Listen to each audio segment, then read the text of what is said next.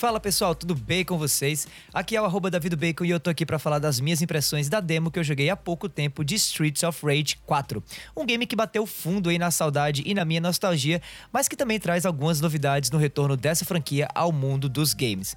Essa aqui não é uma review em si, tá? Já que Streets of Rage 4 nem lançou ainda.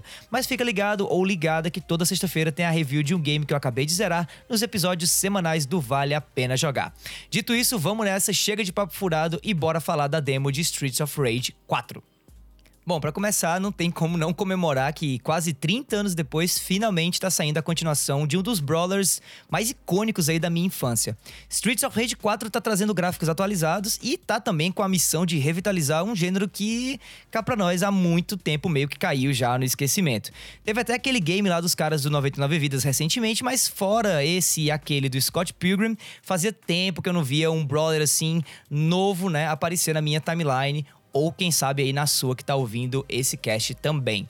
Celebrando aí o estilo clássico dos três jogos originais da franquia, mas apresentando novidades em termos de mecânicas e dinâmicas de combate, esse novo Streets of Rage traz um visual de desenho animado mais atraente e também mais adequado aí aos dias atuais, seguindo a já tradicional repaginada estética que os games da produtora Dot Emu vem trazendo recentemente. E para quem não sabe quem é a Dot Emu, ela é uma empresa francesa que vem se especializando em revitalizar franquias dos anos 90, como Windjammers, Wonder Boy, Double Dragon e por aí vai. Eu, inclusive, joguei aí todos os games da Dotemu e cá pra nós a empresa não faz feio, não, viu? Apesar de pegar games que já estão, já foram criados, já foram desenvolvidos e de certa maneira são consolidados, assim, tem até uma certa fanbase, não muito grande, né? Porque são jogos antigos, mas ainda assim, uma fanbase que é atenta a novidades relacionadas a esses jogos. A empresa fez um trabalho muito legal de revitalizar esses jogos, especialmente aí o Windjammers, que é um game de multiplayer que tinha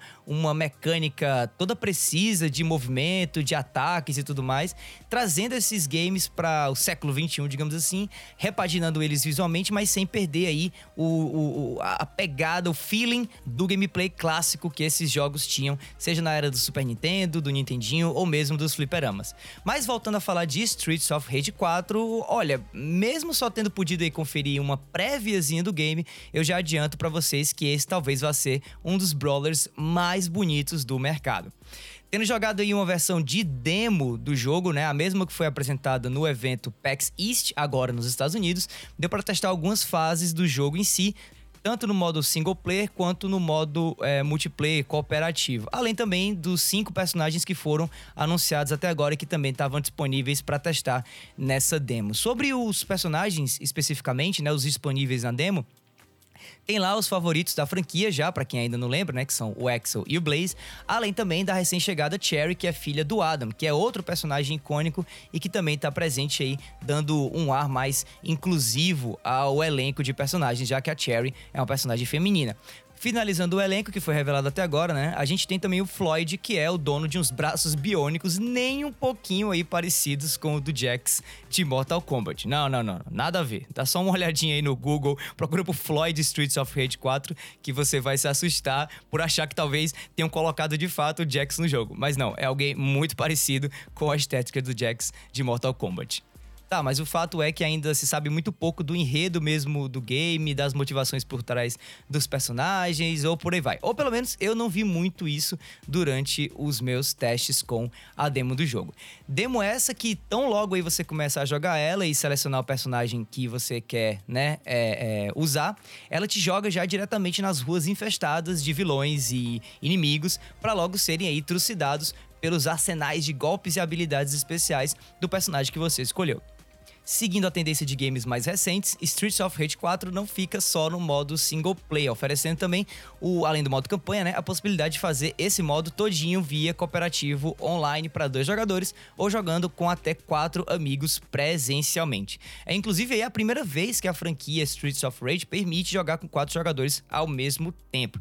Não chega a ser algo revolucionário, né? Já que outros brawlers também já fizeram isso, mas também não deixa de ser um atrativo a mais para quem tiver interessado em pegar o jogo. Continuando aí nessa vibe cooperativa, mesmo não tendo um modo competitivo em si, dá para apimentar um pouquinho mais aí as coisas, ou sei lá, alimentar a discórdia entre os amigos, simplesmente desligando a opção que previne hits de companheiros, os chamados friendly hits ou friendly fire, né? Para fazer o negócio ficar um pouco mais caótico, ou pelo menos para mim, um pouco mais divertido. Bom, mesmo com essas novidades que eu mencionei até agora, para mim o maior atrativo mesmo assim trazido por essa demo de Streets of Rage 4 que eu joguei foi a variedade de ataques e habilidades que cada personagem tem, né, que cada personagem traz. Streets of Rage nunca foi conhecido tanto assim pela característica da individualidade de cada personagem. Então, ver que o pessoal da Dotemu fez um trabalho muito interessante em dar a cada avatar do jogo, seja o Blake, seja o Adam ou mesmo o Floyd, né, características únicas que tornam eles assim interessantes de se escolher e não apenas paletas de cores diferentes do mesmo personagem, me deixou super empolgado, até pelo, pelo aspecto da, da replicação, né? Da recorrência de jogo. Já que com certeza quando esse jogo sair e eu for pegar ele para jogar, eu vou querer jogar com cada um dos personagens até o final, para ver, inclusive, se não há aí cutscenes ou itens desbloqueáveis é, por conta da característica de cada um deles ser, tipo, diferente um do outro. Pega o Floyd, por exemplo, né, que é o personagem novo desse jogo, de fato. Ele tem braços biônicos, como eu já mencionei, que podem ser carregados com eletricidade para causar danos adicionais.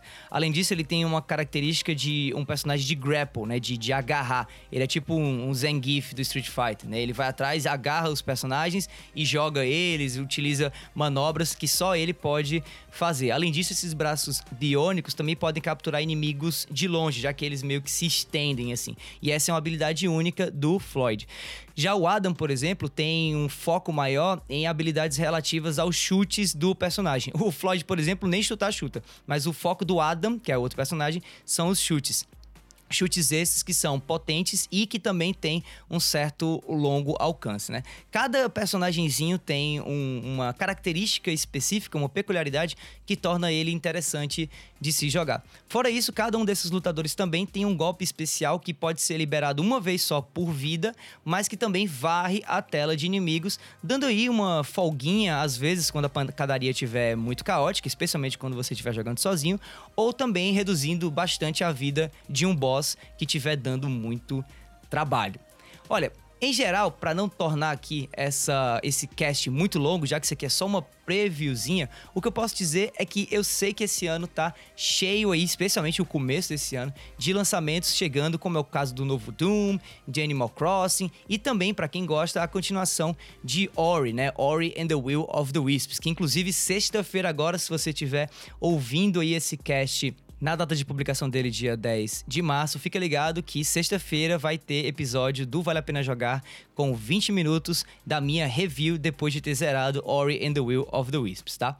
Mas enfim, pelo que eu pude testar com essa demo, talvez Streets of Rage 4 mereça aí, quem sabe, um espacinho na sua mente, na sua lembrança para quando o jogo sair, especialmente se você tiver saudade de tempos mais simples, assim como eu, né? Tempos da ficha do fliperama, ou aquele saudosismo gostoso dos tempos dos brawlers maravilhosos como o dos Tartarugas Ninja, o dos Power Rangers e é claro, o de Streets of Rage também, né? Se você se interessou pelo game, fica sabendo aí que ele não tem data oficial de lançamento ainda, mas ao que tudo indica, ele vai estar saindo ainda esse ano pro PS4, pro Xbox One, pro Switch e também pro PC, beleza?